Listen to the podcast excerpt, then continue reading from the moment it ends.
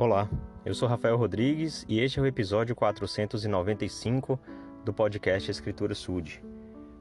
A história de Paulo, né, o apóstolo Paulo, ela é bem interessante e em alguns trechos das escrituras nós temos uma descrição do que aconteceu.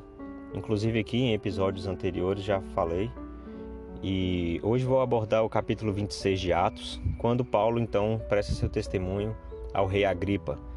Ele foi levado prisioneiro e teve a oportunidade de falar ao rei.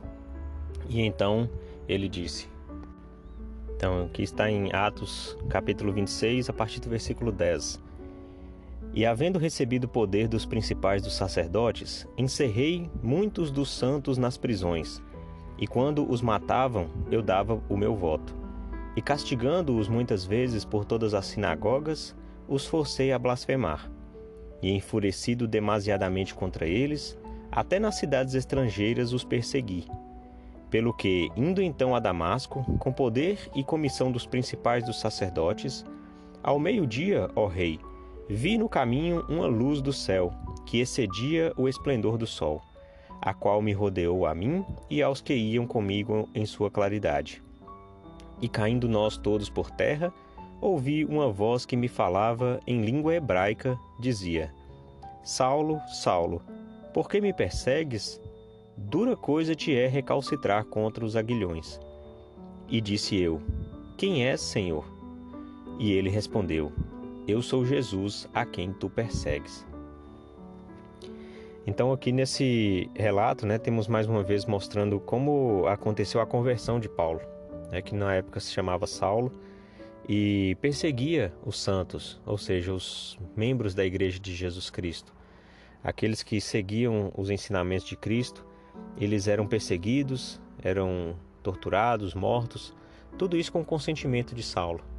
Né? Ele se alegrava com essas coisas, ele procurava o que isso para fazer maldade aos santos.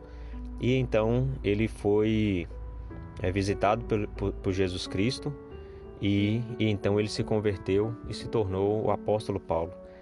Então alguém que fazia coisas terríveis, né, que tinha um comportamento é, tão agressivo, tão é, duro contra os cristãos, ele passou a ser um defensor da doutrina de Cristo, um pregador excelente, um dos maiores é, influenciadores para o bem que já existiu. Então, isso mostra para nós como o Evangelho de Jesus Cristo pode mudar as pessoas. Não importa em que grau de comportamento errado ou considerado errado essas pessoas possam estar ou nós possamos estar, não há ponto em que não, não haja retorno.